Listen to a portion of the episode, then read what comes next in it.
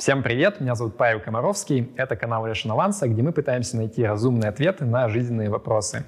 Тема сегодняшнего нашего интервью – инвестиции в недвижимость. И у нас в гостях Сергей Смирнов, старший партнер агентства недвижимости «Высоцкий Estate», автор книги «Бетонное казино», которая недавно вышла, и ведущий э, YouTube-шоу про финансы «Fuck you money». Привет, Сергей. Привет. А, здравствуйте, э, друзья. Наверное, что, стоит начать рассказать с какого перепуга я на этом канале оказался и отвечаю на это. Не, ну ты оказался, потому что я тебя пригласил. А да. А пригласил я, потому что давно хотел сделать э, интервью про недвижимость большое. Э, я ничего не понимаю, сразу скажу, в этой теме, но я решил пойти к тому, кто большой экспертизой обладает. Поэтому, да, наверное, расскажи вообще, как ты пришел к тому, чтобы заниматься недвижимостью. Недвижимость я пришел когда-то давно абсолютно случайно. В 2004 году я занимался исключительно интернет-маркетингом. Тогда еще слово SEO никто не знал и что это такое и так далее. И я возглавил отдел маркетинга инвестиционно-строительной компании. И это был в том числе, кстати, э, брокер, э, входивший в топ-20.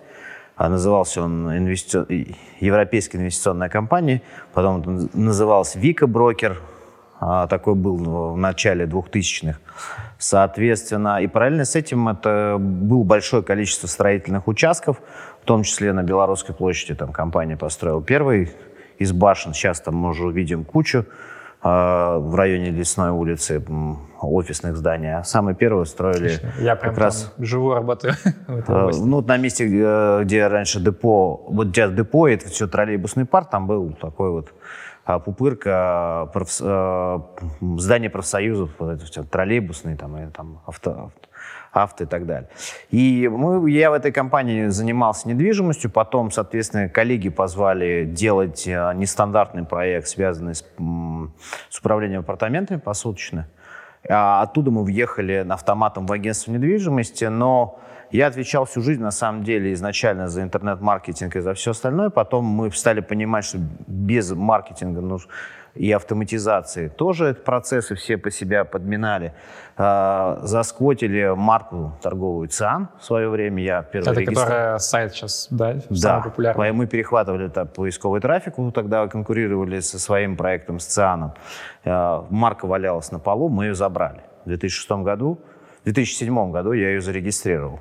Потом она была продана на IT-рынке там с нашим общим партнером. И э, меня все время так разрывало между агентской деятельностью и IT-технологиями в сфере недвижимости. Поэтому часть людей, такие там люди, управленцы Яндекса, Рамблер и так далее, меня знают как человек, который занимается именно экспертизой в, в айтишной деятельности. А так, с 2006 года я погружен полностью в недвижимость.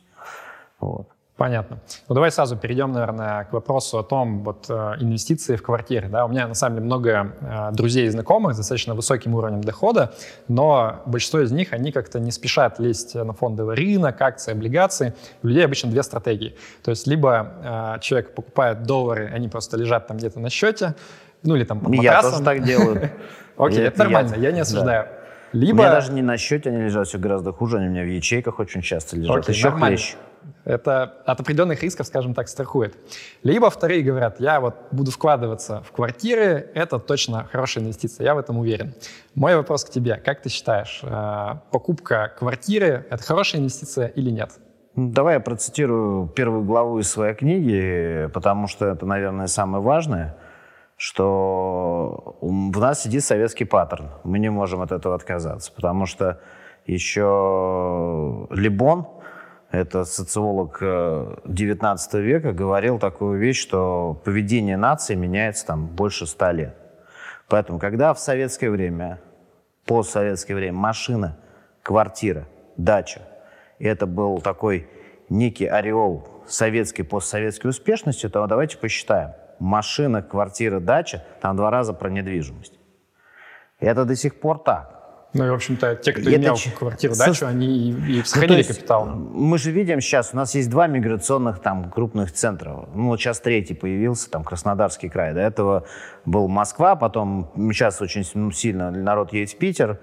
Кто-то сейчас, вот там, критерий успеха, там, многих квартир в Сочи, например, Краснодарский край. То есть что, что мы видим? Мы видим каждый раз, что это предмет вот э, состоятельности человека, это то, что он смог купить свою квартиру, смог купить свою недвижимость. Это неизбежная часть нашего вот поведения. И когда говорят, кстати, о шеринговой экономике, что, мол, вот поведение поколения Z, оно сильно изменится, то есть вот я отношусь в переходной фазе между X и Y, я 76 -го года рождения, там все спорят, когда что, соответственно, то вот э, поколение X вообще считается, что оно никакие акции, облигации после МММ не залезет больше никогда, Y, они более такие всесторонне развитые. Так вот, мы сейчас видим тенденцию, когда ко мне приходят парни-блогеры на консультацию, ну, потому что они считают, блогер, блогеру проще прийти на консультацию, и им по 22, по 23 года они тоже покупают квартиру. То есть это не, неизбежно достаточно простая вещь. То есть мой дом, моя крепость и все остальное, это все лежит на уровне э, там, чуть ли не пещерных. Покойный Доренко говорил, что мы все рептилии, вот у нас еще остались от этого какие-то рефлексы. Поэтому забраться в свою какую-то крепость, это стало вот нормой. Ну, я, скажем так, понимаю, почему это происходит. У меня-то вопрос как раз, это вот э, те вековые инстинкты, которые как раз хорошие, они позволяют нам выживать, и это классно, либо это наоборот, вот какой-то пережиток, который в людях остался, а на самом деле, если все взвесить, то ты скажешь там, блин, ну, если честно, не такая уж классная эта инвестиция. Я предлагаю разбить тогда на жизненные циклы. Когда это классная инвестиция, когда это бестолковая инвестиция. Давай, а что за жизненный цикл? ну, мы, давай мы разобьем жизненные циклы семьи на несколько веховых таких вот вещей. Первое – ну, во-первых, у нас сейчас э, более инфантильное, скажем, общество, которое, ну, это известный факт, что мы сейчас входим в фазу брачных отношений, многие люди там вообще к 30. Да, то есть есть некая э, досемейная жизнь, очень многие, и, и причем и девушки тоже уже не грезят какими-то там фото и так далее и у многих этих э, уже местечковые пережитки, региональные пережитки есть, и отсутствуют, и поэтому вот на стадии до брака, наверное, это аренда правильная, и не наверное, высокая мобильность, можно куда-то ездить, можно себе позволить сменять места, посмотреть другие районы города, даже если вы там живете в мегаполисе, то есть у вас высокая мобильность. А потом наступает фаза, когда неизбежно природа заставляет, например, женщину видеть гнездо. Это реально Сейчас, факт. мне кажется, люди, феминисты да, возбудятся. Да, да, да, сейчас это моя любимая тема, сексисты сейчас прибегут, там, феминисты и так далее. Но есть это просто на, как отец четырех детей, я могу сказать, я наблюдал беременные женщины не раз. И каждый раз одна и та же ситуация. И это стресс-ситуация, где родится ребенок. В арендной квартире или в своей. И часто, кстати, молодая семья именно поэтому вот на, уже на стадии, когда у супруги уже, как и у меня, заметен животик, да, то, соответственно, они бегут покупать недвижимость. Это неизбежность. То есть э, многие до сих пор в России не хотят оставаться, как бы они считают, в подвешенном состоянии. Потом еще и рынок поведения у нас собственников он, кстати, не только в России, и в Германии сумасшедшие собственники в недвижимости, сдающие квартиры в аренду и так далее, непредсказуемые. Все боятся непредсказуемости, то есть от аренды. А здесь вроде как предсказуемо, даже если берешь квартиру в ипотеку. И поэтому существует, начинается несколько фаз. Первая фаза – это 7 лет до того, как ребенок идет в школу. Обычно, если появляется и второй ребенок, то он укладывается в эту фазу. То есть первый там, вот разница, разбег между первым и вторым ребенком, там обычно 5 лет. И это подталкивает семью второй раз менять недвижимость сейчас. И третий момент – это э, дети на выход. То есть дети уходят из семьи. И вот последняя часть жизни, опять же ситуация, большой жирный вопрос. Оставаться ли, вот как я уже сейчас, у меня старшим уже 18, младшим а, меньше, но мы начинаем все задавать супругой вопрос. Через 10 лет оставаться ли нам с активом каким-то крупным недвижимости или нет? Потому что возникает такой некий вопрос – бестолковости опять, потому что все-таки мы становимся уже другим обществом и по-другому начинаем мыслить, и мы получим тоже поколение путешествующих пенсионеров, э, позволяющих себе многое, что и после там активной, как считается, фазы жизни и так далее. И возникает вопрос. У меня очень много, кстати, вот возрастных знакомых моих родителей, которые достаточно хорошо заработали в 90-е и так далее, и они нахватали этой недвижимости и на Остоженке, золотой мили, и по два дома построили и так далее. Я вижу, что они сейчас рабы этой недвижимости, хотя продай они все это, положи это просто как какой-то там, оставь себе какую-то небольшую квартиру в Москве, на все остальное можно пропутешествовать годами, просто вот ничего не делая. Поэтому вопрос всегда такой. Фаза вот эта вот «оставлю квартиру наследникам, детям» и так далее, это очень глупая мысль, очень глупая мысль. Почему? Потому что я вижу, что делают наследники с квартирой. Они сливают это просто вот разом. Покупая эту квартиру, нужно будет понимать, что ты ее будешь продавать. И тогда не надо делать там вот этих вот вычурных ремонтов. Э, у нас был дискус э, с Ольгой Чайкой на ее канале в свое время. Она мне за кадром задала вопрос, что мы, дизайнеры, вредим вам, риэлторам? Я говорю, да. Вы нам вредите. Почему? Потому что после ваших специфичных ремонтов продавать этот объект сложно. Даже особенно если вот сейчас много девочек увлеклись вот этим всем. Надо всегда помнить о том, что я всегда говорю, ребята, это это цикл жизненный, мы не будем этим владеть все время. И сейчас вот эти ипотечные продукты, которые развиваются, они дают возможность тебе одну квартиру продать, другую сделать. Голландцы, например, у них все время не гасят, не, не погасят, там, они сейчас Голландии нет, Нидерланды, да. А вот у, на, у меня был на канале ролик, интервью с ребятами, которые в букинге работают, наши россияне. А прикольно в том, что, оказывается, они приехали туда год назад, Нидерланды, и оказалось, что выгоднее было бы сразу взять ипотеку, чем арендовать. Ну, там процентная ставка, сколько у них сейчас? Ну, ноль? Ну, почти ноль, да, да. Но это не значит, что житель Нидерландов, он будет привязан к этому объекту всю жизнь. Нет, они внутри Нидерландов все равно перемещаются, меняют все остальное. Но банковский продукт сегодня настолько становится гибким, что ты просто считаешь. Фактически, что это такое? Это такая замена аренды владением. Потом еще один очень важный момент. А, что такое а, квартира с точки зрения даже того, что ты прожил в ней 30 лет? Ну, ты просто выкупил право аренды на 30 лет. Что ты имеешь в виду? Ну, как Объясню. квартира, у меня есть там, как это, зеленка называется или... Никто не задумывается. Опять же, в книге этот факт приведен. Суд Канады не признал российскую квартиру недвижимостью. А, два наследника уехали оба в Канаду. Я так, подробности суда до сих пор мы не, не можем раскопать, но он точно есть, это факт подтвержденный. Два наследника, там, похоже, двое детей, уехали в Канаду, а квартира в Москве досталась. И они там засудились в канадском суде, решили подать, потому что решили оспорить там доли в этой квартире. Суд Канады запросил все документы, выяснил, что под зданием, вот под самим зданием, участок жильцами в собственность не оформлен. А следовательно, это не является, по мнению Канады, недвижимостью. Окей, okay, а как, какие последствия для меня, как там для владельца квартиры, например? А вот последствия мы сейчас видим, реновация. Последствия реновации. То есть меня в любой момент кто-то может выпнуть, грубо говоря. Ну, да? да, то есть недвижимость это такой очень специфичный актив. То есть все говорят, это вот актив навсегда. Нет ничего подобного. У нас есть случай, известный случай, э, кстати, он раньше на YouTube мы это разбирали, а, наш общий знакомый там, с моими партнерами, а, украинский предприниматель, парень там, в IT-сфере заработал серьезные деньги в Украине, в Донецке. Он купил за миллион долларов офисный э, этаж, там у него сидела куча украинцев, казался актив шикарный. Там. Донецк э, на 2013 год, когда я доклад читал в Днепропетровске, общался с коллегами еще тогда Украина было все нормально, и меня многие украинские коллеги знают, и мы обменяли сведения, сведения такой факт интересный. На, на момент 2013 года Донецк по темпам роста цен на недвижимость обгонял Киев. Mm. Очень было прилично все. И в 2012-2013 году человек покупает недвижимость, а в 2014 году заходит туда автоматчики и просто отбирают этот актив. Все, его нет. Вернет его он? Нет это не факт.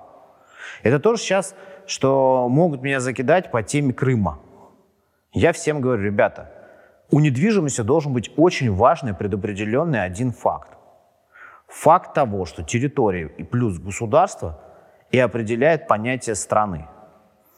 Территория плюс государство. А что такое государство? Государство – это те, кто сейчас у власти, захватили власть.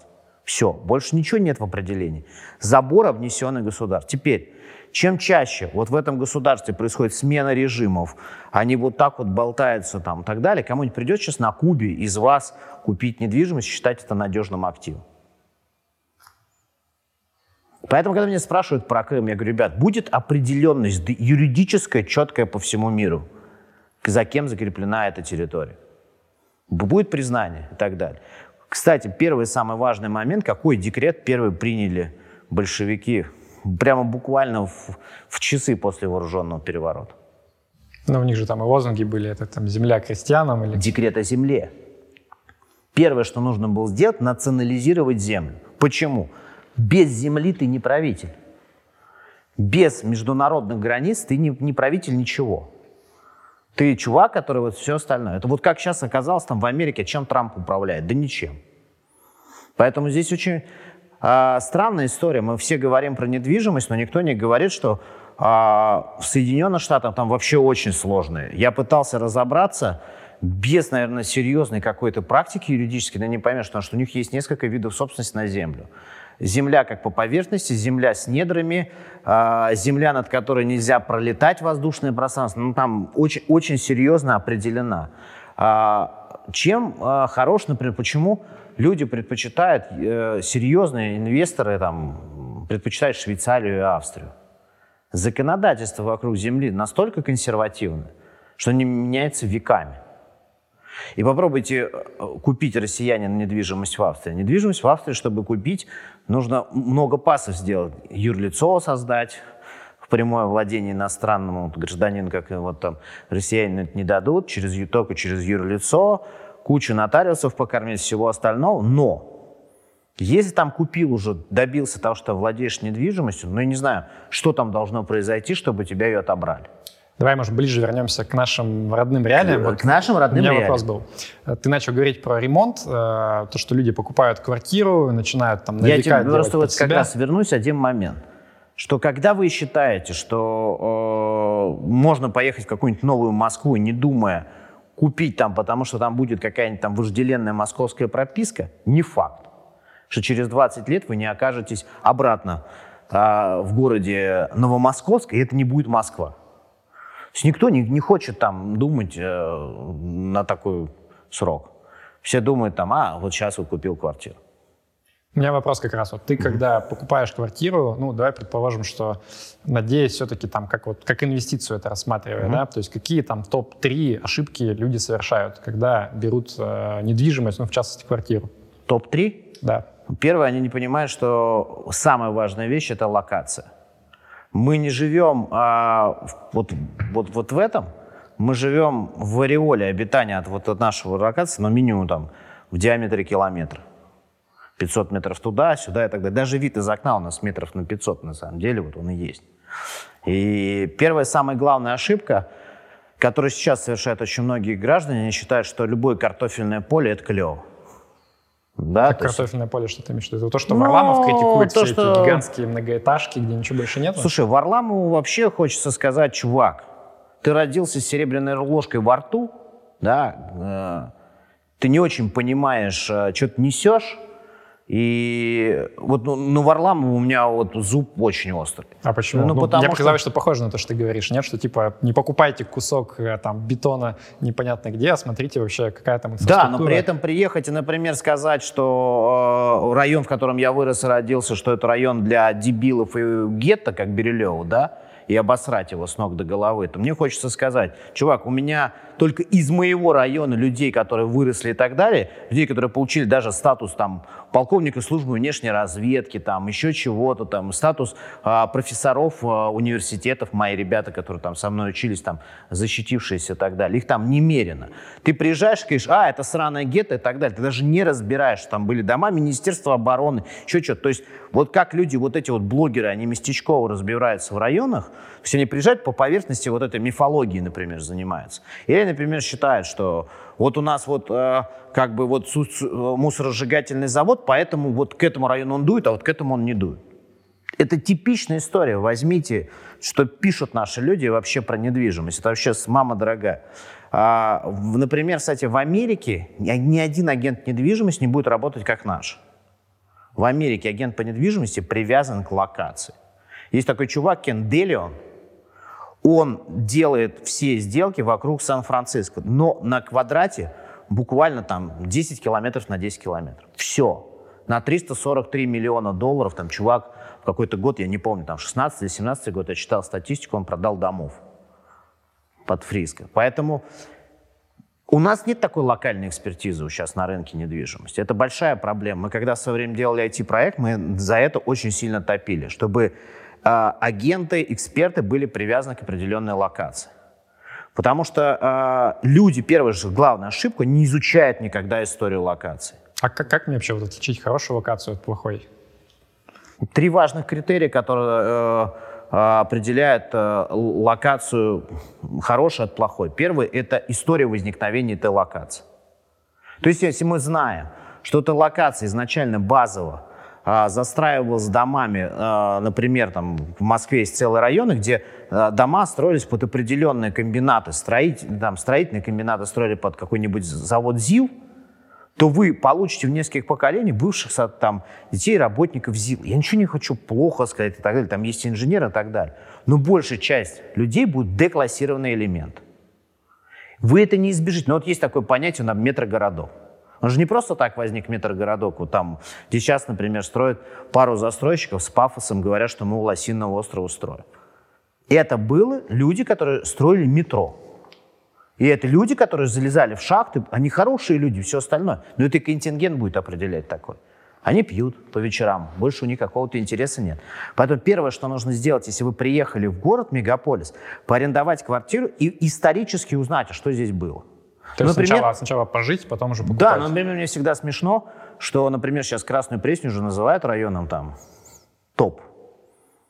Никто не знает, что вот, да, в 50-е годы, там, в 60-е годы там были бараки. Реальные бараки. А Фили это район заводской был еще там в конце 90-х. Это был конкретно заводской район. А сейчас туда тыкают новые новостройки, всем выдают это за бизнес-класс. Никогда это не было бизнес-классом. Это был заводской район. Окей, я понял. Значит, э, история, Первое, история локации. Локация, первое, локация определяет ее история возникновения и контингент, который там коренные жители. Второе, естественно, это будет ее определять инфраструктура. И мы видим ситуацию, когда конкретная часть, например, там района Бутова в определенном месте переоценена выше, чем все остальное. Почему? Школа высокого рейтинга. Школа будет определять очень многое, потому что социум, дети, все остальное очень важная часть семейной жизни. Поэтому школы, сады – это инфраструктура, которая будет всегда определять. Третье – это рекреационные характеристики. Вы же хотите просто выйти прогуляться, вы же не хотите ходить а, как, например, мне рассказывают, ну что вы, в Марино у нас есть парк Артема Боровика. Ничего не могу сказать про Артема Боровика. Замечательный был журналист и человек. Но парком это не назовешь, пять чахлых деревьев.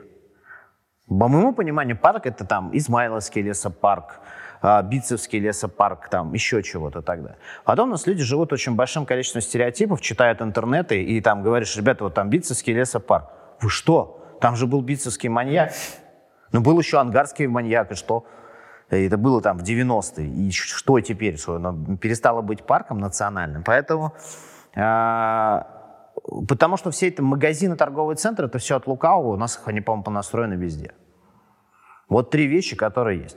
Поэтому я с чем соглашусь с Варламовым, когда вы покупаете какой-нибудь Саларьево, где А, полигон мусорной свалки, где Б, одно из самых крупнейших кладбищ города Москвы, С, там была всю жизнь пробка, если вы покупаете в надежде, что это будет э, когда-то городом райским садом, то вы, наверное, этого не дождетесь. Или, как мне рассказывают, что нет, ну что вы, зачем ты нас поливаешь, нашу набережную Марка Шагала?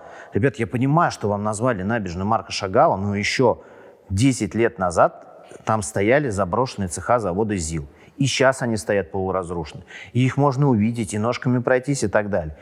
И чтобы вывести эту груду мусора, понадобится не один полигон, как вот там, где там у нас народ бастует, что не дает вывозить там мусорные полигоны. Поэтому а, локация, она определяется достаточно серьезно. Если мы берем с вами локацию, например, а, вот пример локации, Кутузовский проспект. От начала вот от гостиницы Украины до Парка Побед. Я когда-то давно Зашел там с собственницей в лифт.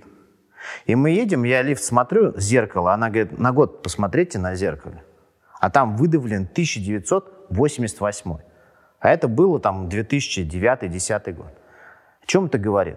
С 88 года в лифте не исписали, не исцарапали зеркало. Она говорит, дипломатический дом. Здесь даже детям не приходило в голову царапать что-то или писать в лифте. Вот вам определение локации. Поэтому, когда я вижу локацию, как сейчас покупают люди, э, ой-ой, все, модный дом, все остальное, но я захожу в лифт э, ЖК дириж, э, дирижабль, это на профсоюзный, а там в хорошем, дорогом лифте на металлической вкладке слово из трех букв гвоздем нацарапано. Бизнес-класс. Все, ребят, вот от, да, открой, вызовите лифт и поймите, что за локация. Окей, первую ошибку я понял. Да. Что еще вот самое частое совершают? Какие глупости? А вторая глупость такая, это сейчас она, кстати, с пандемией связана, она прямо вот вообще основная, тогда есть лишняя площадь. То есть все считают, что надо сразу взять квартиру большой площади. А сейчас все погнались за а, такой вот а, классикой, новой классикой европейской, то есть э, гостиная, объединенная с кухней, одна спальня, две спальни, три спальни и так далее. То есть никто этого очень многие переплачивают из-за этого в ипотеку, там, проценты берут и так далее.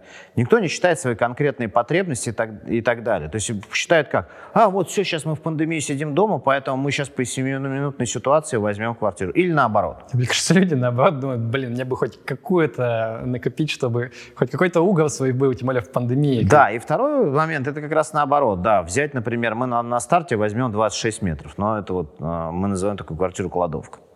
Вот, то есть... Э, несмотря ни на все, что там э, говорили про советское строительство, от Корбюзье, которое прошло, да, там, от, вот, от известного архитектора, который заложил все современные домостроения в виде многоквартирных скворечников, то сейчас застройщики возвращаются к классическим советским планировкам, и они до сих пор продаются.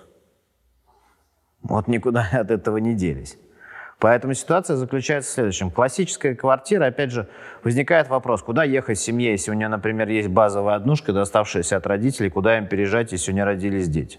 Не надо промежуточно ехать в двушку, тогда уже езжайте на следующий жизненный цикл, на трешку.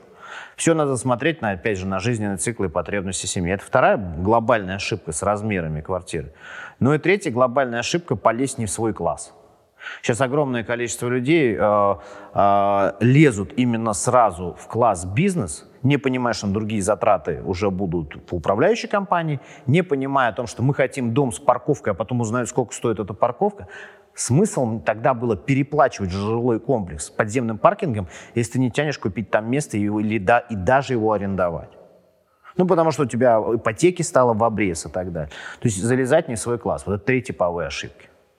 Понятно. переоценивать себя. У меня такой еще вопрос. Э, вот если предполагать, что у меня есть выбор, да, то есть либо э, купить квартиру в собственность, предположим, я вот приближаюсь как раз к этому моменту, когда мне там пора уже, э, либо кто-то все-таки говорит, я хочу арендовать. Вот арендовать на самом деле выгодней. Вот что, на твой взгляд, более выгодно? Это арендовать, например, квартиру, но при этом деньги вкладывать там, не знаю, на фондовый рынок, еще куда-то, либо все-таки покупать прям собственность? Ну, если Москву, например, брать. Ну, тут еще, опять же, зависит от жизненных э, э, обстоятельств человека. Первое. Второе, от его способности. А куда он вкладывать-то будет? Многим людям э, ко мне приходили ребята, которые заработали первые шальные деньги, вот сейчас там в блогерстве, да, и так далее. Э, и у них э, еще и азарт. Я тебе расскажу другую историю. Я тебе расскажу историю человека, который много достаточно заработал. Он известный э, человек в Москве и на IT-рынке и так далее. И он сказал однажды такую замечательную фразу. Он сказал, что либо я как дурачок сейчас в очередной раз поведусь на русских моих сотрудников и затею какой-нибудь очередной стартап и вбухаю туда, либо я просто наступлю на голос опять, положу деньги в недвижимость, пусть они там будут. То есть в некоторых случаях все вот эти вот рациональности и все остальное, они все замечательно. Но я видел столько людей, ищущих себя на пятую точку приключения, что хочется сказать, уж положи ты деньги в квартиру и не выпендривайся. Потому что, э, когда я вижу э, там парней, которые заработали первые там 10 своих миллионов рублей, на 4 берут там на 6 тачку, заряженную, как они говорят, и потом еще вот как вот этот вот дурачок его сжигает там, да, вот публично, да, Макс сжиг. Это же, вот они не понимают. Я видел за 10 лет людей, которые вот так вот уходили в миллионы долларов, и которые у нас сейчас занимали 50 тысяч рублей. Это реальный факт, это реальный человек. Если мои знакомые смотрят, они сейчас поржали. И это на моих глазах с 2008 года по 2020. То есть Человек... ты, по сути, ты, по сути, говоришь, что вот это как некая страховка, да? То есть у тебя должна да. быть какая-то база, которая, да. что бы ни случилось, вот там тебя а, встретить. Да, да, да, да. Удовлетвори свои какие-то базовые потребности. Не для того пирамида там, может, набив, набила всем она оскоенную пирамиду потребностей маслом, но, наверное, он правильно все сделал. Потом развлекайся.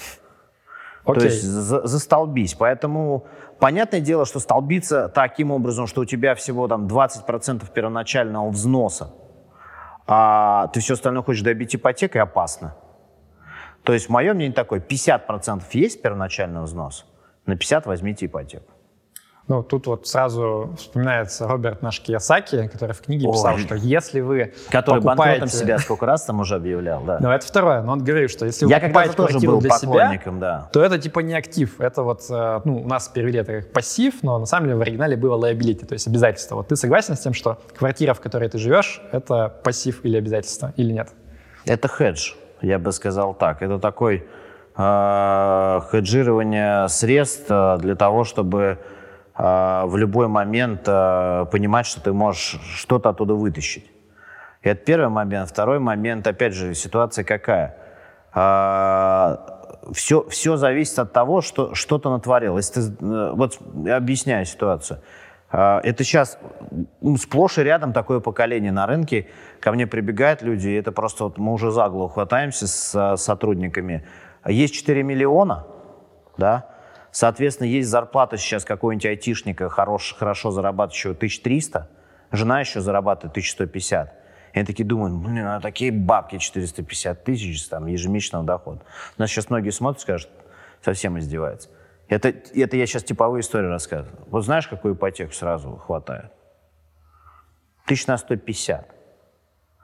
Я говорю, ребята, а если ситуация изменится, а если все остальное изменится, а как вы будете это, а переплаты и все остальное? Вот это неразумно. То есть сразу вот с четырьмя, там, пятью миллионами первоначального взноса на пятнашки ипотеки набрать. Неразумно, непонятно и так далее. А, мое мнение такое, лучше идти поступательно вот через жизненные циклы. Лучше заработал, перешел там по потребностям семьи, переехал. Можно даже в своем же доме переезжать. Никуда там из жилого комплекса не давать, но двигаться поступательно, фиксируйте определенный шаг и так далее.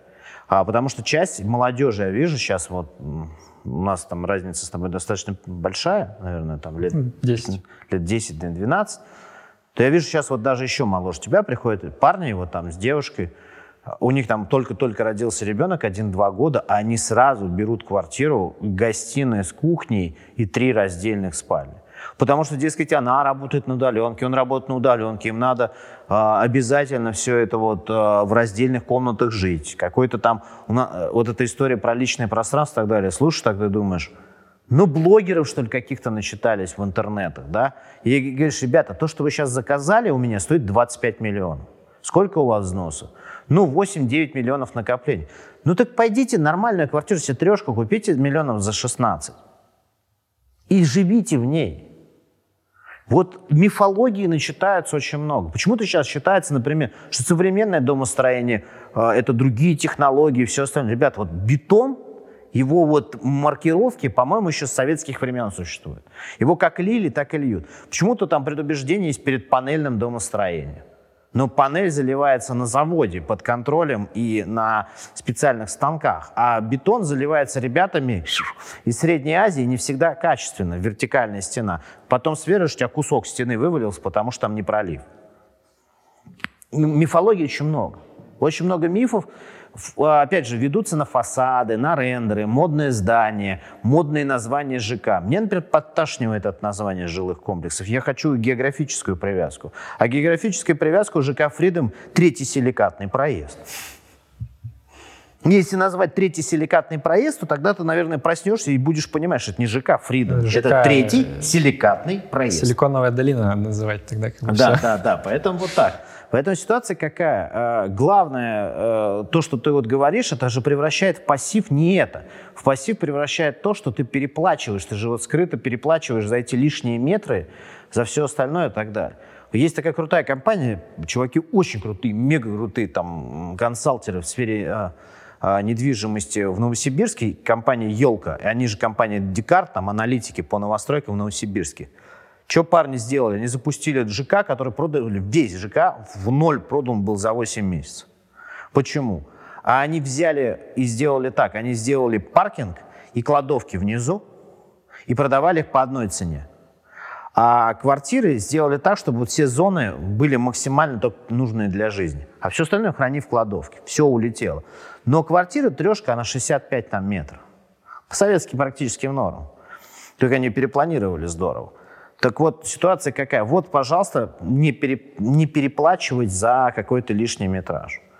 Поэтому, когда там рассказывают, вот в, в старых ЖК там, или в, в старых там, домах там чего-то не хватает и так далее, я так не уверен. Сейчас просто вот слишком вот это потребление, оно очень сильно зашкаливает и мозги выключаются. Народ не понимает, сколько он скрыто переплачивает в ипотеке. Окей, ну мы еще это, наверное, обсудим. Это вот как раз по поводу пассивов, если так далее.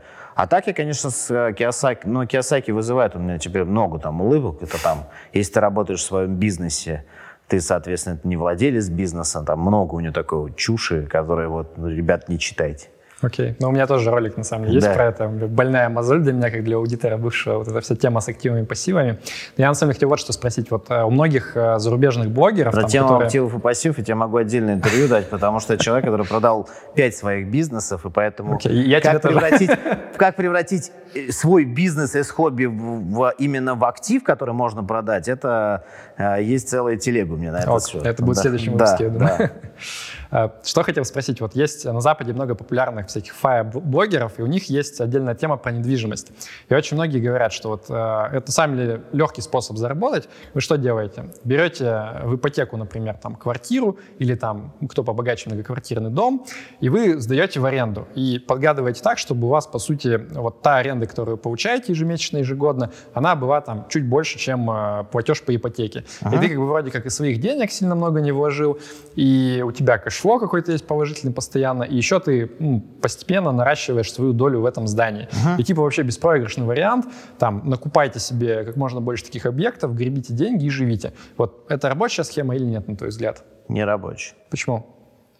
А, Объясню почему. Потому что как только у тебя снижается ипотечная ставка в России, это мы сейчас это сильно наблюдаем, то ипотечная ставка, снижаясь, она а, а, является ипотечной ставкой, это конкурент арендного рынка. Объясню почему. А зачем мне у тебя снимать, если я тоже могу пойти купить? Ну, это надо много денег, все Еще раз, то есть никто не думает о том, что чем ниже ипотечная ставка, тем ниже доходность людей с со сдачи квартир в аренду. Мы арендуем, потому что мы не можем купить. А, Мы арендуем, потому что ипотечная ставка, то есть будет э, среднемесячный платеж по ипотеке будет дороже, чем арендовать. Вот сейчас опять цены раздулись на рынке, поэтому среднемесячный платеж опять вырос. Но можно же наоборот, смотри, как бы придумать, да, то есть э, у нас сейчас достаточно низкие ставки, если вот с исторической перспективы посмотреть, и многие люди говорят, вот я возьму сейчас ипотеку по низкой ставке, потом опять будет кризис, ставки поднимутся, а у меня как бы кредит зафиксировался, я, соответственно, вот как бы буду пользоваться этим. Ставки уже никогда не поползут вниз. Не, вверх наоборот, то есть как бы... вот- Нет, ставки, э, то то есть вверх. Ставкой, э, у нас сейчас низкая ставка не потому, что она низкая ставка в России. Ставка в России всегда отличалась от европейских ставок там, на 4-5 пунктов. То есть, когда была ставка там 5-6, у нас была 10. Ну, сейчас или так и 11. есть, как бы, да, то есть А ноль теперь и- там 0, а у нас стало там 5-6, поэтому или там 2-3 и так далее. Это же мировая тенденция, э, в общем, по большому счету. А Второй очень важный момент. Есть такая женщина по фамилии Шульман, Екатерина Шульман, которая достаточно, пока ее не понесло в политике, когда она была чистым социологом, она читала хорошие доклады про деурбанизацию. И урбанизацию, деурбанизацию, про фазы урбанизации, деурбанизации. Сейчас, а, по ее прогнозам, в ближайший год нас ждет фаза деурбанизации. пандемии в этом году она очень сильно обозначилась. Что есть люди, наоборот, стали сваливать обратно из э, сумасшедших мегаполисов. Поэтому ставка в жилой недвижимости, она всегда очень специфичная. Ипотечная ставка всегда будет балансировать и конкурировать с рынком аренды. То есть, э, на самом деле, никто, вот еще раз со мной спорили, у меня вышел ролик, где я сказал, с 2008 года ставки в рублях на аренду квартиры в Москве практически не изменились. Это страшно. С точки зрения собственника ну, недвижимости... Кому-то хорошо, наоборот. Нет, кому-то хорошо, а кому-то там стрёмненько, чуваки, мы зарабатываем все меньше и меньше в недвижимость. Нет, э, мое мнение такое. Недвижимость в будущем – это три вещи, которые, э, на чем ты должен зарабатывать. Если это твой бизнес, и ты делаешь ее сервисной. То есть отель – это в первую очередь недвижимость, а не про отдых. А хостел – это в первую очередь, опять же, сервисы вокруг всего, а, всего остального. А, опять же, коворкинги и все остальное – это сервисная недвижимость и так далее. Поэтому, на мой взгляд, э, недвижимость в ближайшие годы не будет такой пассивной инвестицией, как раньше. Вот эти поездки наверх со всеми застройщиками, они закончились в 2019 году. Все, это себе забрали банки. А вот тема, у меня многие друзья так делали, что я там купил на котловане Все закончилось. дешево, потом продал подороже, mm-hmm. плюс мы там всегда, Мы всегда видим это, это как систематическая ошибка выживших.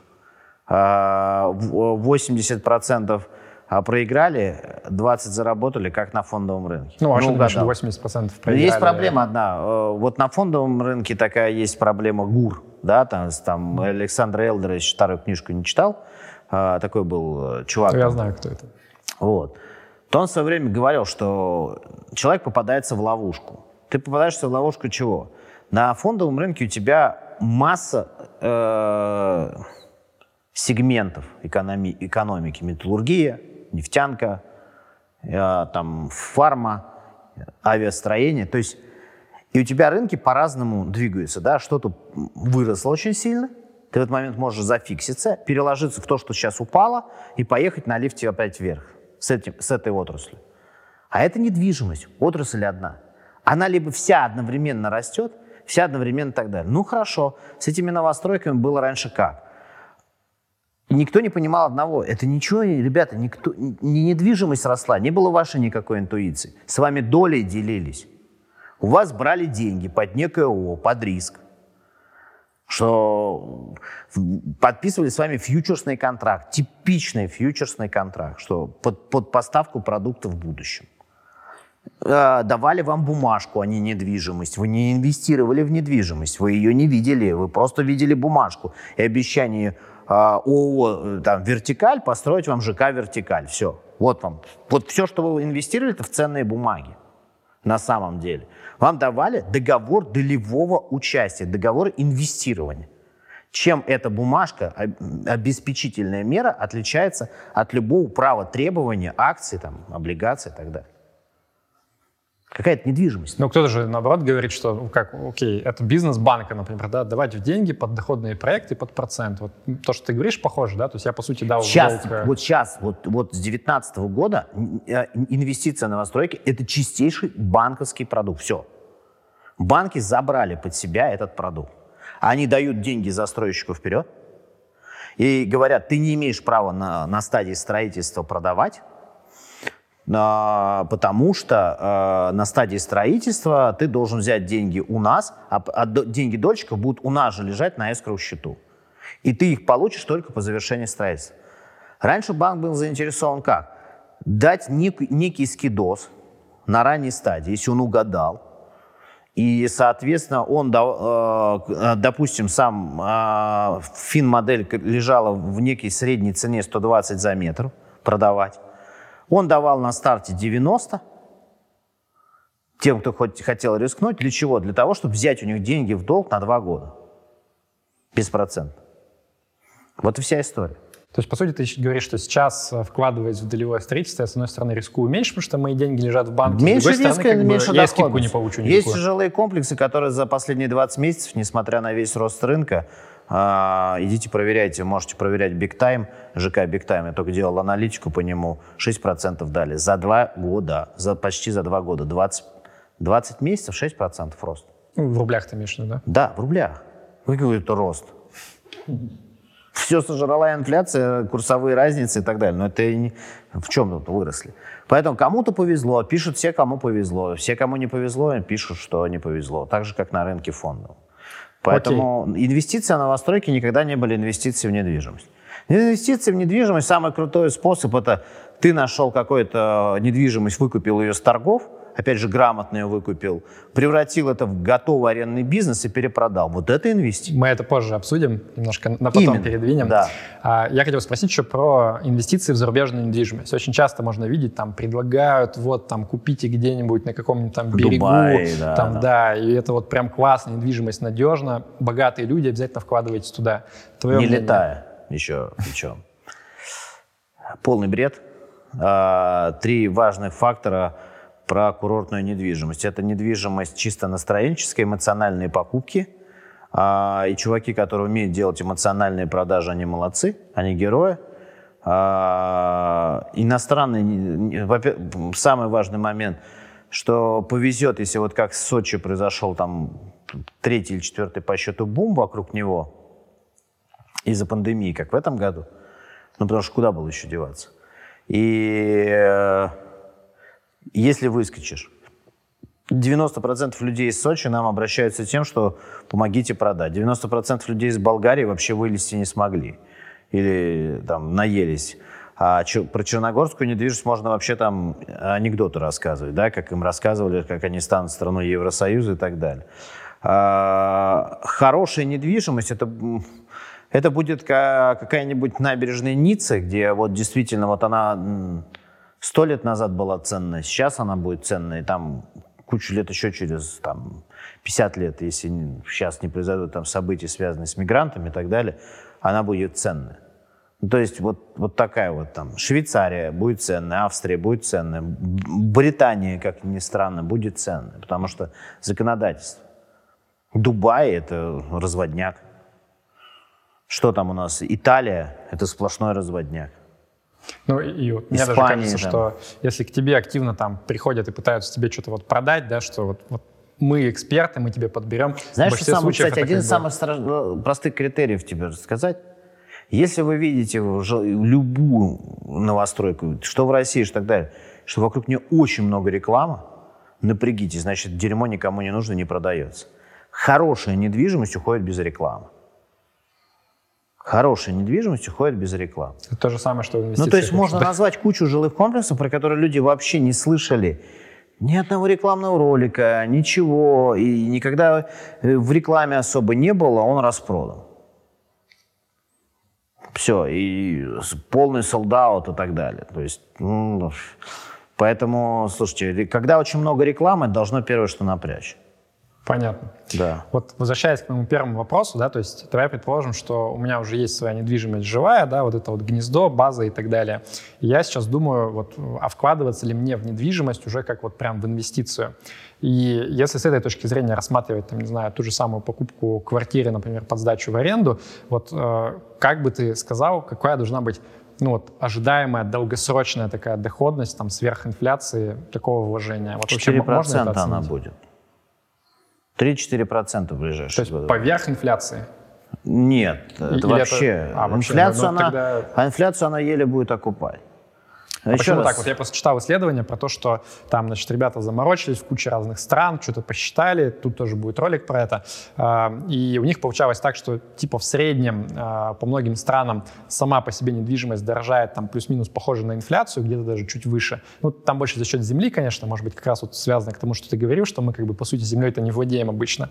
А плюс еще ты поверх этого зарабатываешь там на сдаче в аренду какие-то определенные э, проценты. Ну и, в общем, все выходило вроде как достаточно неплохо, то есть там свыше инфляции. Подтасовка каких-то фактов, потому что недвижимость в рублях с 2014 года по 2017 год падала в цене вообще. Не, Не ну это как, это типа несколько лет, а если взять там, Хорошо, говоря, 20 возьмите, лет, 30. Возьмите, пожалуйста, возьмите недвижимость и посмотрите с 2008 года, за 12 лет максимум цена в рублях изменилась. Если вы покупали случайно с дуру на пике восьмого года, то сейчас вы в 2020 году наконец вы вышли с плюс 10%. Не, ну хорошо, а если я возьму с 2000 например, там, наверное, нормально будет, там все-таки перво вверх, будь здоров.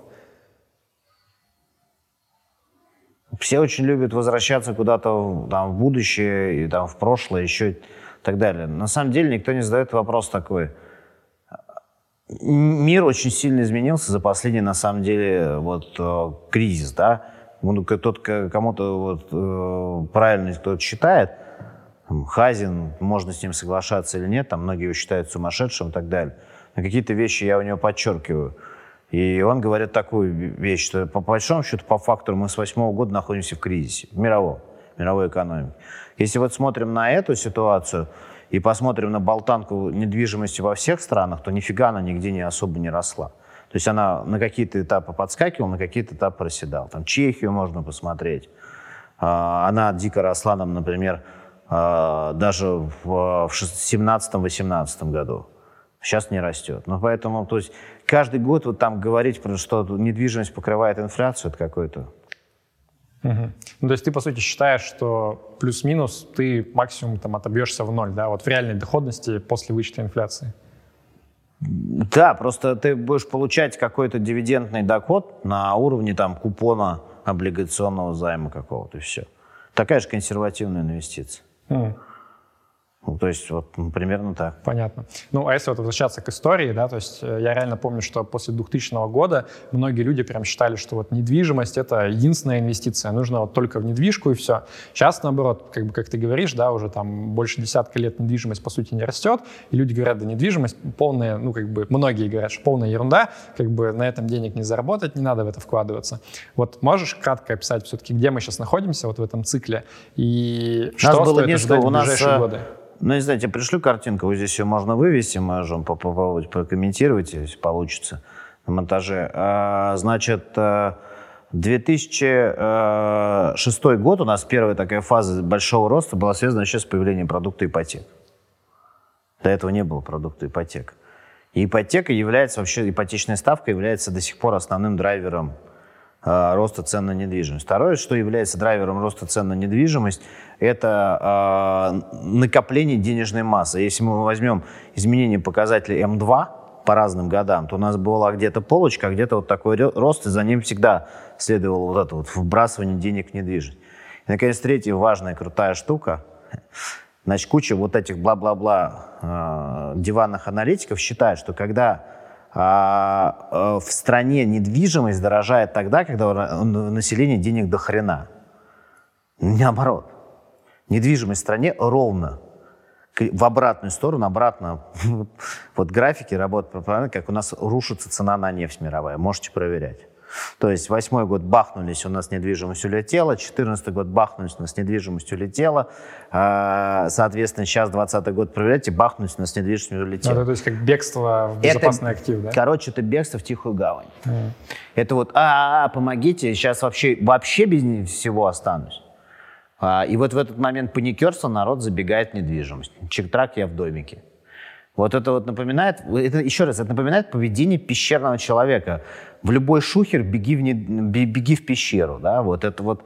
В любой шухер народ забегает в недвижимость. То есть вот эти все а, люди, которые, есть, знаешь, шутка про атеистов, что все становятся верующими, как только хорошая турбулентность попадает в самолете. Вот то же самое про это. Все кричат, да что там недвижимость, мы там заработаем больше, тут заработаем больше и так далее. До момента, пока вот так ошпаривают, и тогда все прибегают и все равно скупают недвижимость. Поэтому здесь как бы вот ровным счетом наоборот.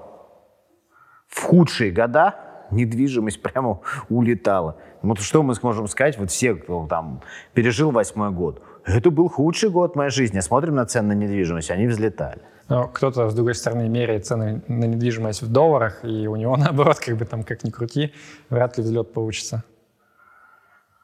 А, последние, кстати, полтора года недвижимость коррелирует с курсом доллара. Неожиданно. Может тоже проверить. Она вот болтается на уровне курса доллара с 2019 года по конец 2020. Ну, это пузырь просто догонял.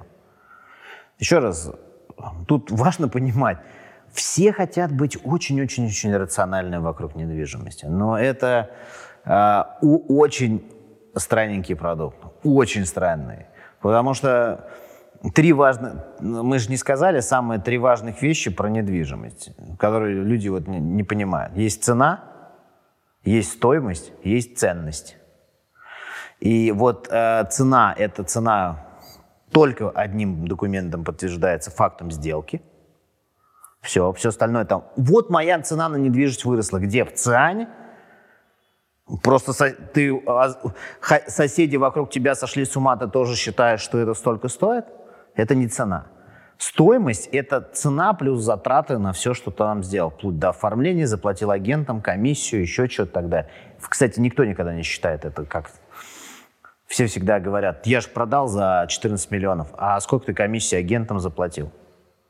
Где, где мы видим это все? Все же такие бравые говорят, мы зайдем в новостройку. Прикольно, я говорю, а вы изучали вторичный рынок? Они говорят, зачем мне изучать вторичный рынок, я же иду на рынок новостроек. Я говорю, чувак, продавать-то ты пойдешь на вторичный рынок. А, да, точно, я не думал, что я на вас... Э, я уже, когда ее построят, пойду продавать на вторичный рынок. Я говорю, так ты изучи вторичный рынок в этом районе. То есть все бравые до момента, пока начнется. То есть вот эта вся диванная история мне очень всегда нравится. Мы посмотрели цены в ЦИАНе, мы выросли. Нет, это не цены. Вы посмотрели просто некие цифры, которые людям, людям показалось, что они столько хотят попросить. Поэтому цена определяется сделкой. Стоимость определяется сделкой плюс расходы. А теперь это про ценность. А ценность – это когда вы видите, например, а, в ЦИАНе 12 а, миллионов рублей, но вы готовы за эту же недвижимость заплатить 12 миллионов 10 рублей.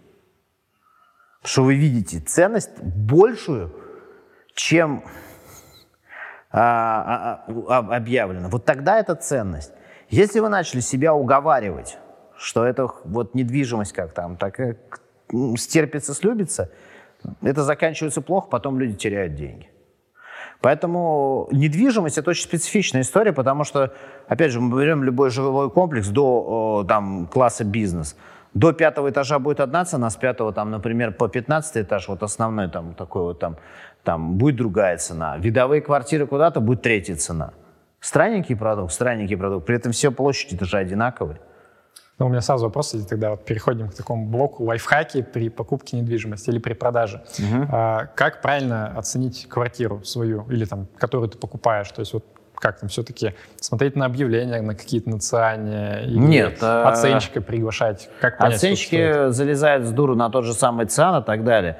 А мы с ребятами из Дом Клик в 2018 году, я настоял на появлении такого продукта, а, предложил его в начале 2018 года, ребята его начали делать. Надеюсь, может, многие другие банки раскроют информацию. Э, есть две структуры, которые знают информацию о сделке с недвижимостью. Это банки и страховые компании. Кстати, ты будешь удивлен, что э, регистраторами и хранилищем сделок по рынку недвижимости США являются титульные компании, ниже страховые. То есть, ну, страховая компания лучше всех знает, она же оценивает недвижимость, когда страхует. И эти ребята умеют оценивать недвижимость по-другому, более консервативно, с пониманием того, как это правильно делать. А, вот эти финансовые структуры оценивают те риски, которые они берут недвижимость в залог, и они это оценивают более правильно, чем то, что есть на рынке на порталах. Поэтому отчетность там дом клика, она всегда очень простая. Побывали на квартире, зайдите эту же квартиру, забейте, посмотрите, какую оценку вам даст э, по сделкам в округе, какие сделки реально проходили. Я могу это на дом клик 149 рублей отчет стоит, весь отчет. Вы можете скачать это и посмотреть реальные факты сделок. Там будет стоять дата сделки, по какой цене была. Почему? Сбер раскрывает данные, а, не раскрывая данные личные, он раскрывает данные о, тех, э, о реестре тех сделок, которых проходили у него. А бывают районы, где не, не было за последнее время сделок э, в Сбербанке, и вот это беда. Потому что я говорю ребятам из э, ВТБ, они сейчас делают такую же пилот-площадку, сделайте, а, и Росреестр нас не открывает. Поэтому в Соединенных Штатах там вообще прикольно. Там можно на портале увидеть по кварталу все именно реальные факты сделок. И с ними не поспоришь. У нас пока вот э, ЦИАНом считается, ЦИАН является типа источником цен. ЦИАН не является источником цен. И не может быть источником цен. Потому что это первый лайфхак. Второй лайфхак – это всегда торговаться. Это восточный базар. О, у меня вопрос, как это делать? Я вот покупал квартиру, я ничего не смог отжать. Как правильно торговаться, когда берешь недвижимость? Значит, главная вся ошибки за, заключается в том, что вы пытаетесь торговаться с позиции э, недостатка самой недвижимости.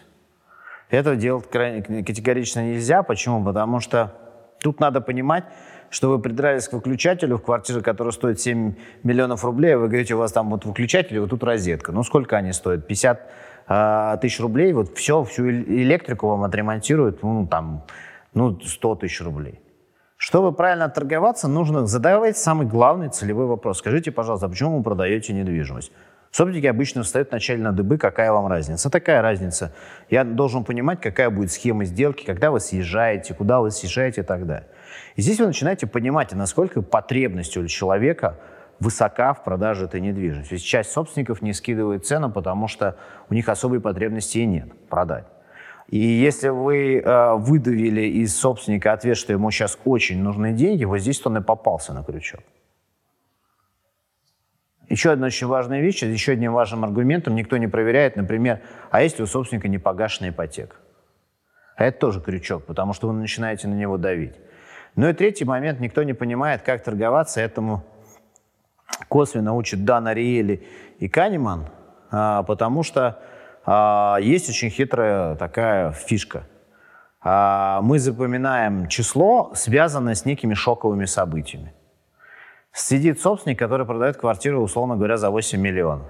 И если я приду и ему скажу, что, знаете, я готов за эту квартиру дать 7100, то первое, что скажет этот собственник, он скажет, известное направление из трех букв, куда нам идти. Вопрос, это плохо или нет? Для нас, как покупателя. Ну, то, что, то, что Канеман якорением да, называют, что да. тебе нужна стартовая точка какая-то. Якорение, да, да. Канеман называет это якорение, вот абсолютно правильно. В этот момент самое главное, надо вытерпеть этот посыл, потому что нас послали, но произошло якорение 7100. А теперь самое главное, что если я начну подниматься по вот этой штуке, то весь прикол заключается в том, между 8 и 700 900 тысяч. Но как только я поднимусь психологически на полмиллиона, условно говоря, то э, собственник посчитает себя выигравшим. То есть он меня поднял больше, чем наполовину от этой суммы. И в этот момент они часто попадаются в ловушку, что они говорят, ну ладно, все, за 7600 отдаю. И он не понимал, что на самом деле наша цель была 300-400 тысяч у него торговать. Поэтому этому я учу любого агента у нас, это в курсе обучения, как торговаться правильно. Почему? Потому что агент должен отбить свою комиссию для покупателя. Это у нас правило номер один. Не отбил комиссию, иди торгуйся дальше. То есть вот у нас там стоит подбор недвижимости 250 тысяч, иди отбей эти 250 тысяч.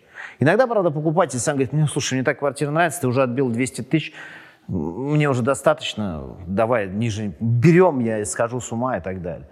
Это еще одна главная ошибка. Нельзя показывать, что вы очень сильно заинтересованы в этой квартире. У нас есть инструктаж покупателя перед тем, как зайти в, в объект. Мы говорим, кислые лица, ничего не обсуждаем в квартире, прошлись молча. Обсуждение не э, на личной клетке, не у подъезда, а обсуждение дальше. Почему? Первое, что делают все собственники, и сам ты так будешь делать, все остальное, это будут слушать вот так за дверью и э, что говорят за дверью, и будут смотреть, какая реакция. Стоят люди, обсуждают, снова рассматривают фасад или нет. В это, когда мы продаем квартиру, мы видим эти детские э, э, попытки и так далее. При продаже квартиры наоборот. Главная глупость, знаешь, какая при продаже квартиры? Все показывают квартиру по одному покупателю. Mm. Нет этого. Ребята, откуда вы взяли эту глупость? От, посмотрите любой американский фильм, любой американский фильм, где хоть когда-то возникает агент по недвижимости. Open house. Почему они это делают? Они знают, что там есть один или два серьезных покупателя. Все остальные пришли поглазеть. Но теперь внимание, кто из нас знает, кто из нас серьезный? И начинается игра вот в этот блеф – Почему? Потому что два серьезных, пять семей пришли несерьезных. Вот эти два серьезных, что начинать? С кем они конкурируют? С этими, не с собственником по цене. И они очень часто дергаются вверх, на ажиотажи поднимаются вообще высоко. Это называется такое, это не открытый аукцион, ничего там. А сейчас есть у нас а, там группа придурков, которые это все восприняли как за чистую монету, называют аукционные продажи. Нет. Называется открытый показ. А, во-первых, вы экономите время. Во-вторых, вы не бойтесь потерять серьезного покупателя. Серьезный покупатель позвонил в понедельник, а вы говорите, что у вас показ в субботу. Серьезный покупатель до субботы дождется. Несерьезный, вы его отсекли и не стали показывать. Поэтому ситуация заключается в следующем. Когда вы хотите квартиру продать дороже, есть правила игры. И первое, самое важное, никогда не показывайте, если у вас есть возможность показывать нескольким покупателям сразу, показывайте нескольким покупателям сразу с интервалом в 15 минут. Самое неприятное для покупателя – это стоять на лестнице ждать своего очереди. Мы все хотим купить товар, на который очередь. Мы все купим, хотим купить кроссовки Kanye West только потому, что мы видим, что там стоит очередь. Мы все хотим идти за этим сраным айфоном только потому, что там очередь на старте продаж. Вот это, кстати, китайцы до сих пор не поняли. Если бы они на какой-нибудь OnePlus сделали тоже вот в первый день там ажиотаж, очередь и так далее, все бы было нормально. Америкосы лучше в этом отношении.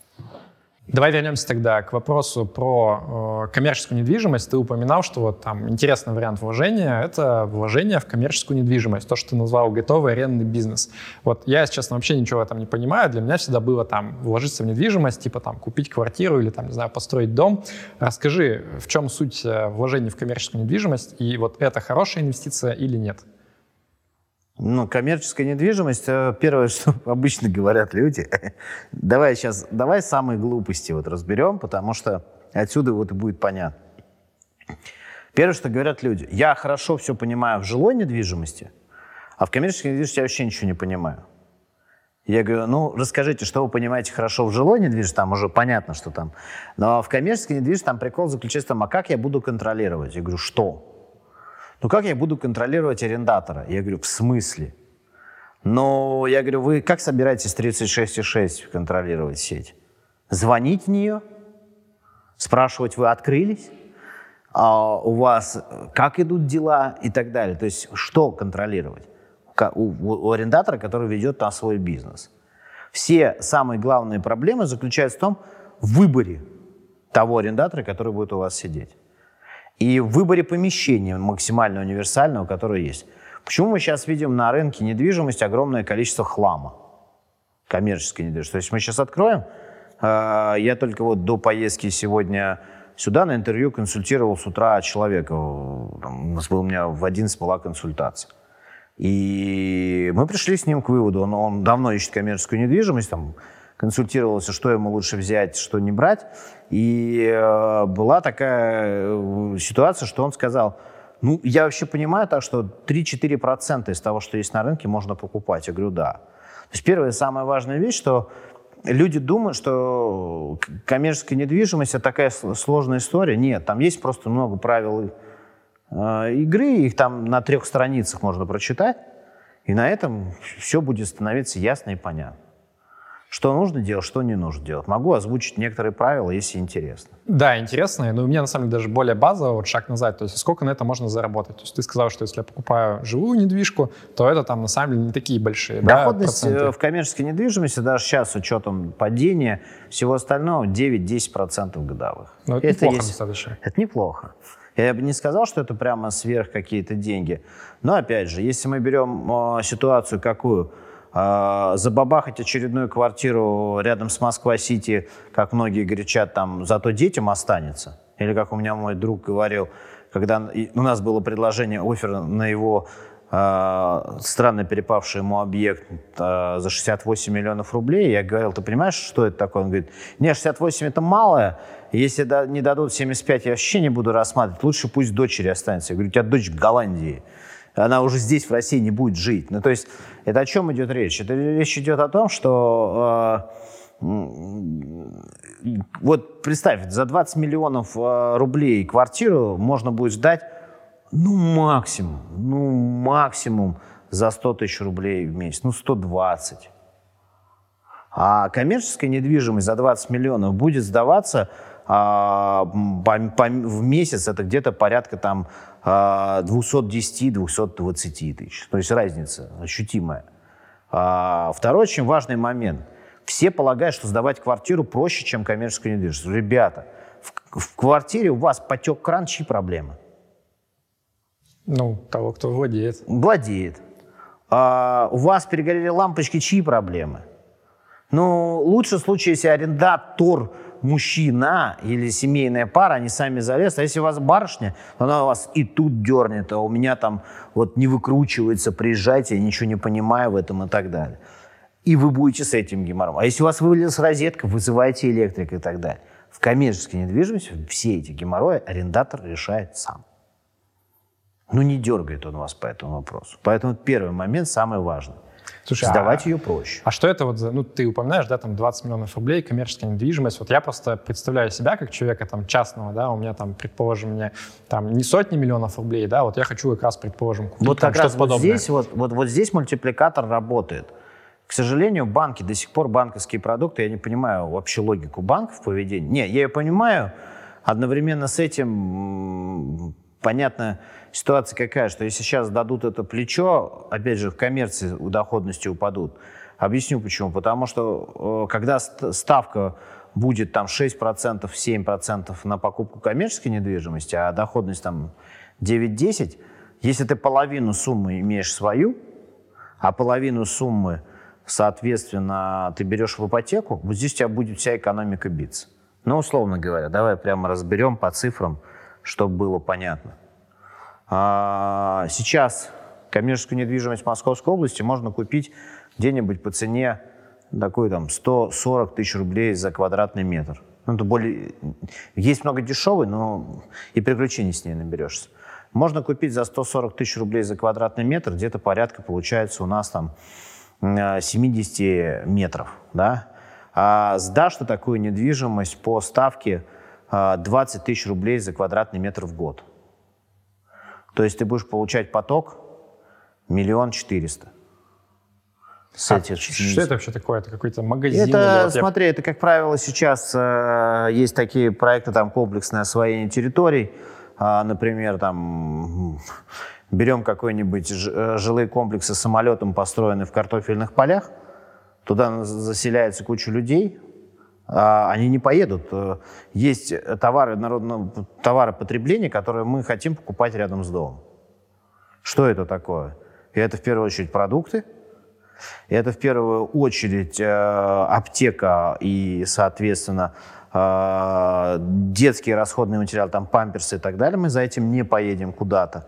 Следующая очень важная вещь – это алкоголь, потому что люди любят в пятницу у нас прибухнуть, а когда они любят прибухнуть, они на машине уже не могут ехать, а магазин еще закрывается, торговля алкоголем в 11 заканчивается, поэтому а, развились сетки типа красно-белого, винлаба и так далее. Они очень хорошо маржинально приносят денег. Следующий, там, например, такие бизнесы, как доставщики еды и э, одновременно гибриды там, э, и изготовление еды, как Додо Пицца, Доминос и так далее. Они активно туда идут. То есть это арендаторы, которым нужно, вот сколько нужно э, Пиццы? 70-80 метров им и нужно. Смотри, тут люди сразу скажут, как, блин, вы мне предлагаете там даже не в Москве, а в каком-то Подмосковье, непонятном районе, там вот это типа гетто новое, покупать какую-то недвижимость. Смотри, да кому она вообще будет рас- нужна? Рассказываю. Это вот самая моя любимая тема. Значит, мы недавно привезли клиента в Перово. Я, а, что такое? Я не знаю даже. Перово, это вот мы сейчас с тобой вот здесь вот дальше следующая станция. Ага.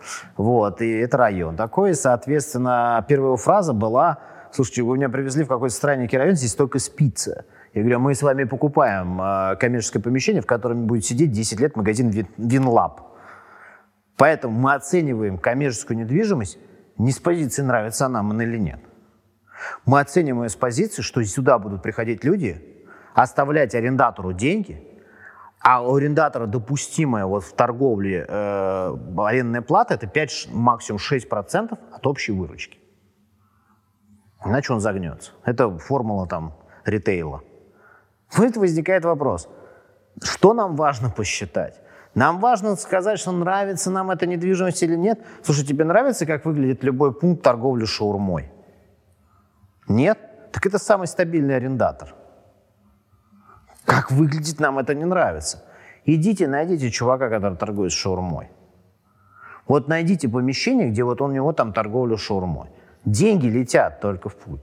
Поэтому еще раз, здесь важный момент. Она не должна нам нравиться, она должна генерить или не генерить поток. Если она генерит поток, есть доходность там, и в регионах есть доходность там 14% годовых.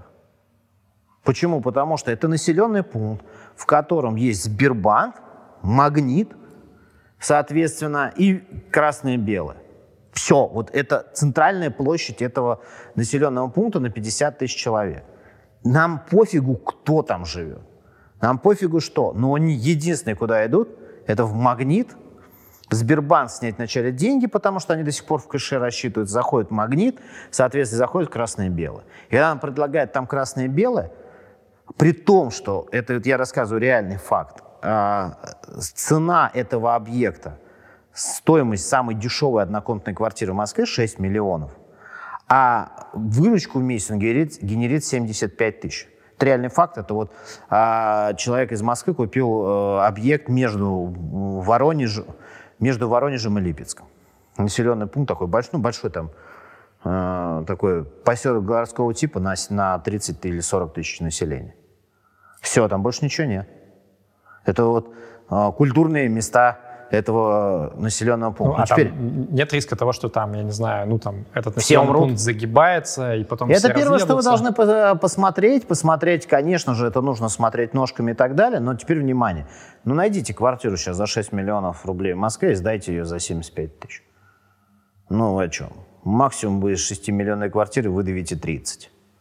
32. Но, с другой стороны, а здесь людей, контракт. У людей как раз вера есть, мне кажется, да, что-то они думают, окей, ладно, я не так дорого сдаю, но я верю, что в Москве я всегда смогу свою квартиру нормально кому-то продать. А вот там где-то между Липецком и Воронежем, хрен его знает, что там будет через 15 лет. Человек за, за 7 лет контракта, то, что там оставалось красно-белым, возвращает все деньги. И даже если он потом из-за половины цены скинет, он все равно э, в плюсе на 50%. И все эти годы он, соответственно, получал просто э, хороший кэш. Поэтому это такое рассуждение достаточно странненькое. Окей, понял. То да. есть твоя позиция, по сути, если ты вкладываешься в недвижку как вот в инвестицию, то коммерческая недвижимость — это хороший вариант, правильно? Если это... правильно выбрать. Рассказываю историю. Мой учитель, который меня учил, вот именно американец э, Гиль, он рассказывал, что он одному из сыновей, у него там много детей, чтобы там ну, было пять браков, и чтобы там как-то разойтись и так далее, он купил э, своему сыну в ипотеку, э, ну, гасил там ипотеку, потому что там было выгоднее брать. Он ему купил в Канаде станцию железнодорожную. Мы говорим, блин, вначале, мы вначале, ну мы подумали, что мы два дебила там с партнером сидим, говорим, Гиль, что значит э, железнодорожная станция? Ну, говорит, вы же дауны, что ли? Ну, железнодорожная станция, там кафе, рестораны, там в ней. Это единственное место, где вот в этом месте в Канаде там э, в основном там... А, мы говорим, ты купил помещение в железнодорожной станции. Ну да, но только я купил все здание. То есть там э, касса тоже у меня арендовала, то есть это все. Я просто купил все это здание.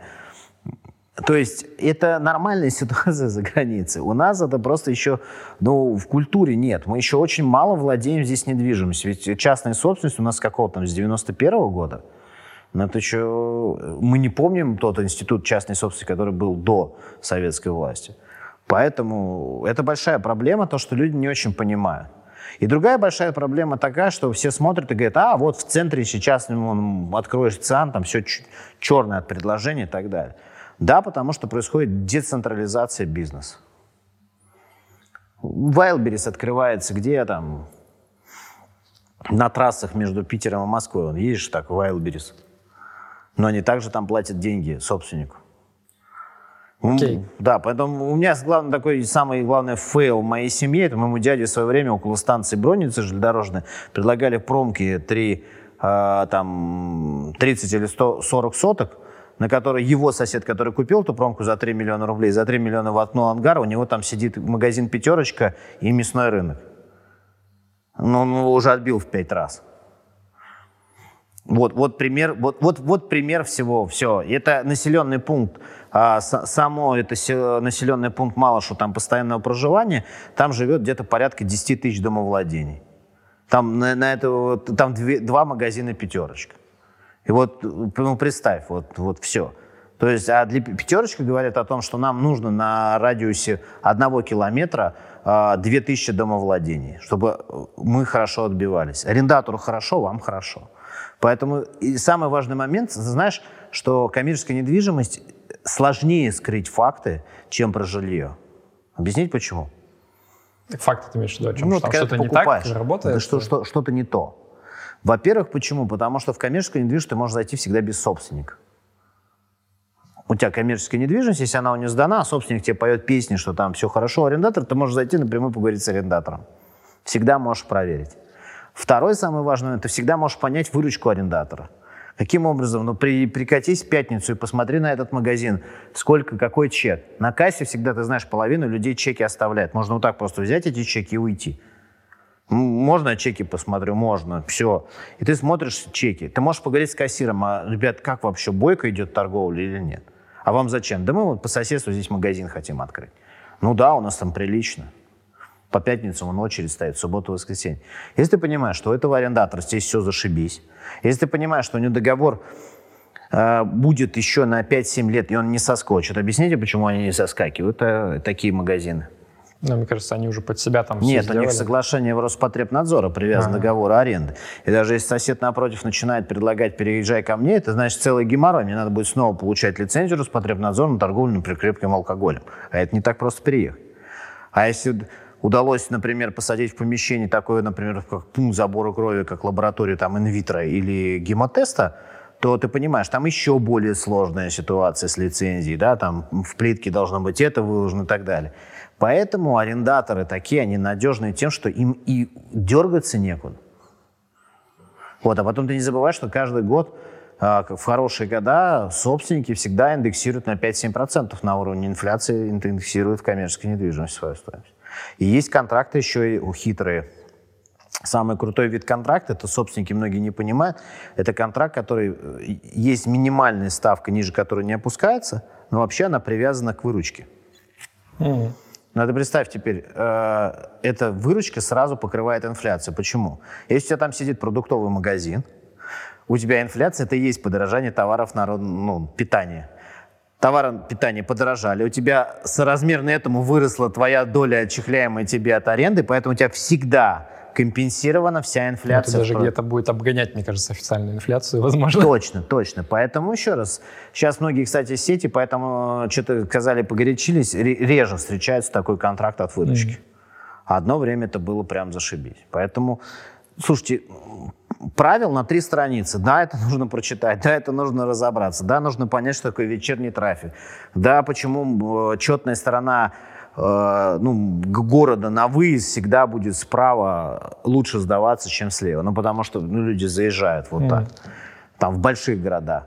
Но, например, в Волгограде так действовать не будет, потому что город вот так вдоль одной трассы. Ну, то есть нужно посмотреть, как перемещается трафик. Но это, слушайте, ну это же... Я понял, что это тема для отдельного интервью, судя ну, по это, всему. Да, ну, понимаешь, это тема для отдельного интервью. Но не надо быть, наверное, супер профессором. Э, мне кажется, даже изучить э, какой-нибудь деривативный инструмент на рынке фондом более сложно. Так люди любят там залезть какие-нибудь аукционщики, еще что-нибудь и так далее. Чем изучить, как где у тебя люди ходят, куда они ходят и за какими продуктами ходят. Есть просто, типа, есть перечисленные мной давно уже арендаторы, они в книге, кстати, перечислены, арендаторы, которых не надо. Никогда.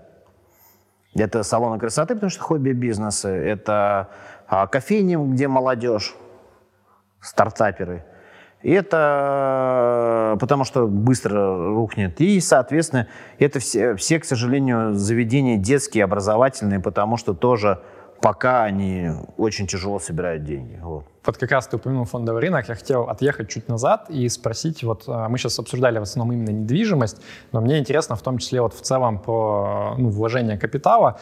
И я хотел у тебя спросить, вот как ты для себя этот вопрос решаешь, да, то есть куда ты вкладываешь свой капитал помимо недвижимости, какие примерно Смотри, пропорции? я, кстати, человек, который в основном сейчас много-много лет я вкладываю свои собственные бизнес-проекты.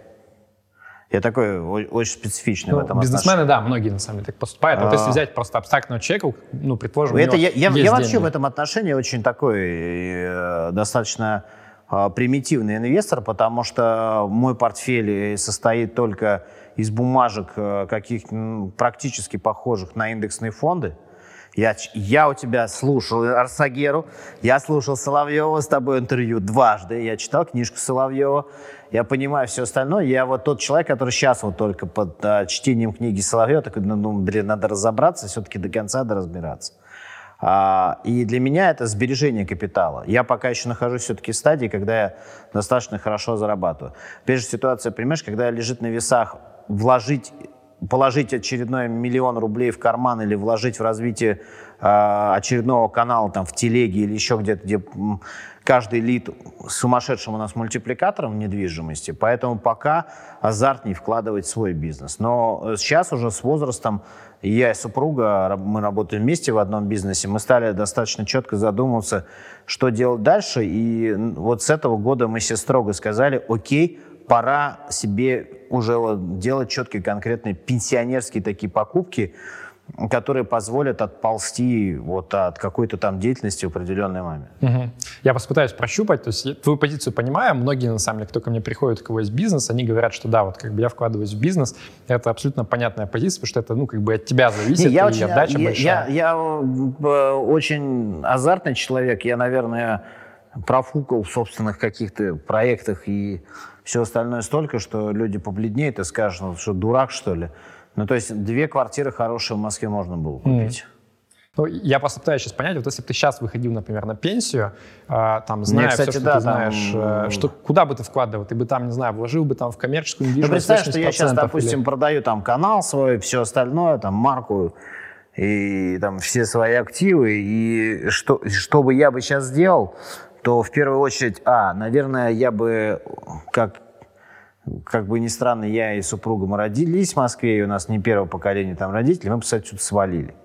Потому что мы хотим свалить там, где хотя бы больше 80 дней солнечных. Это первый момент. Второй момент, у меня, мне проще, у меня дети переведены давно уже на систему интерактивного обучения, не вот этого дистанционного, который в школу, а что такое интерактивное обучение? Ну, я много лет, когда давно был замдиректора подготовительных курсов МГТУ имени Баумана, я понял с определенного э, момента что бесполезности обучения в школе. Совершенно. То есть она бестолковая какая-то.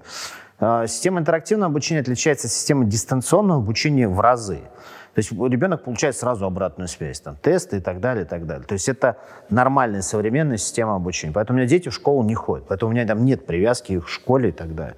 Поэтому мы, наверное, уехали, и, там, выбирая между какими-то регионами, где нам было бы комфортно, а Конечно, в первую очередь я бы просто именно и сейчас мы выбираем уже объекты коммерческой недвижимости. Mm. Вот, была одна из шальных идей, я от нее отказался, купить себе офис, а не арендовать офис. А потом мне один мудрый человек сказал, это очень тебя сильно расслабит, это неправильная модель. Mm. То есть, э, и он очень мудро сказал, либо ты э, все равно будешь сам себе платить эту аренду, и, ну, и еще больше будешь тратить. Потому что если ты не будешь сам себе платить аренду, то это неправильная история. И, короче, покупка помещения для собственного бизнеса – это такая странненькая вещь. Ну, плюс еще диверсификации нет. Это, если у тебя нет, с бизнесом нет, плохо, да, и у тебя с бизнесом плохо, у тебя с этим помещением плохо. Это диверсификация. Поэтому от этого вещи отказался. Мы сейчас рассматриваем я сейчас рассматриваю больше таких мелкие региональные э, объекты, которые все-таки высоколиквидны. То есть я правильно тебя слышу, все-таки основа там, для тебя пенсионного портфеля это будет вот коммерческая недвижимость, ну, а фондовый да. рынок это такое. У меня просто есть то... еще э, желание у супруги э, как она по первому образованию долгое время работала, это в сфере отельной инвести... она отельный менеджер, именно профессиональный отельный менеджер, управление с отелем. И она очень хочет, вот прямо, мне это вот в свое время, когда у нас были апартаменты, мне это не очень, но она очень хочет именно инвестировать э, в отель, потому что ну, у него есть доходность, там 10-12% годовых есть. Mm. Но это она хочет совместить, опять же, с таким моментом, что купить отель там, где мы живем, что фактически, чтобы мы сами жили на территории этого отеля и сдавать. Ну, такая у него, мне кажется, фантазия больше. Ясно. Давай перейдем к конкурсу. А, мы хотели... Да, единственное, еще тебе хотел сказать, а, какой продукт на рынке лет через пять очень может взорвать вообще все. Нахер. И мы, наше представление о современной недвижимости... Я надеюсь, что биткоин, нет? Почти. Блок, только не биткоин, а блокчейн-технология в регистрации прав на недвижимость. Вот если допрут до этого, это адски поменяет. Но это же государство должно как-то туда. Ну, то есть, в чем самое главное именно, именно блокчейн? Блокчейн — идеальный инструмент для описания права владения недвижимостью, понимаешь, да? Только в блокчейне мы вот из этого помещения можем описать каждый квадратный метр в виде записи, правильно? И тогда вот этот краундфандинг в недвижимости инструмент достанет, доступен просто мгновенно огромному количеству людей. И тогда владение современным отелем там, на 500 номеров, это одновременно владение там, тысячи человек, да, и у тебя мгновенно просто происходит там, бум и рост недвижимости, потому что ты понимаешь, что ты становишься совладельцем этого отеля, ты, это не воздушная структура, это не тебе не вот эти вот IPO а, левые, которые были там выданы, как, как они правильно, там же не IPO, они ICO. ICO, ICO, да? Соответственно, ты понимаешь, что это здание и все остальное, она с помощью именно не битка, а блокчейн технологии описывается жестко. Если есть вот сочетание государства и блокчейна, это взорвет рынок просто вот в разы. Почему? Потому что краундфандинг в недвижимости это вот то, что, что станет будущим этого рынка. То есть, а, и тогда людям будет все равно, это отель, это торговый центр. Ну ты представь, у тебя есть долька вот в этом торговом центре, ты понимаешь, ты его физически понимаешь, что у тебя есть возможность, вот твоего, около твоего дома есть торговый центр, ты понимаешь все, ты видишь про него все, и у тебя есть возможность купить в нем долю. Вот, вот что взорвет рынок просто в разы. Я думаю, что это ну, 10 лет – я хотел сказать, что программисты берите на заметку, но я понял, что там какие-то лоббисты на самом деле. что самое сложное, конечно, договориться Не, самое сложное не в этом дело. Там а... будет самая сложная структура такая. Мы уже к этому моменту, так как я в IT-индустрии давно работаю, мы уже пять разбирали, законодательные препоны стоят жесткие. А, в России это должен быть запив недвижимости, соответственно, запив недвижимости, это просто фактически то, что делает актива, торговля паями. Это нам можно отдельно рассказывать, это бумажная недвижимость. Но мне кажется, что как только законодательно все правильно простроится вокруг блокчейна, отметут вот всех мошенников, и а к этому все идет, то это сильно поменяет структуру рынка. Но представь, тогда тебе не нужно, например, свою квартиру покупать, ты хочешь вложиться в какую-то недвижимость, ты купил доли в разные недвижимости, получаешь отчисления от арендных платежей – ты собираешь свой этот портфель, а тогда ты соразмерно ему арендуешь жилую недвижимость. Потом меня хакнули, я потерял пароль, и, короче, все, у меня ни черта нету. А, хрен его знает. Э, это вот тоже так, э, да, э, это из разряда там, вещей того, что сейчас мы видим, там заблокировать можно президента и так далее, но мы сейчас уже имеем электронный реестр. У тебя же нет сейчас бумажного свидетельства, ты в курсе, да? Я, по-моему, у меня еще есть. Нет, у тебя еще есть, но свидетельство уже по факту. Вот как только ты сейчас продашь, у тебя будет выписка из Росреестра. А. Все, у тебя нет этой бумажки-то. Поэтому уже э, частично нас можно хакнуть и стереть все в Росреестре. Привет, и что и тогда? Я будет? почему скептичен? Потому что сейчас вот, когда там какой-нибудь Навальный делает расследование, да, там быстренько меняют эти названия людей, кому что принадлежит. Ну, как бы вроде как уже не так легко понять, чья где недвижимость, а с блокчейном все-таки там, ну, э, это такая достаточно прозрачная технология, да, и хотя считается анонимным, но Нет, ты по смотри, факту как это, бы кстати, чем, чем, чем, чем крут блокчейн для вообще для недвижимости? Ты же знаешь, у нас есть э, самая сложная услуга, это проверка история переходов прав собственности в недвижимости. Блокчейн — это фактически сквозная история. Ты видишь все записи по всем людям, кто владел вот этим квадратным метром в этой недвижимости, понимаешь? Uh-huh.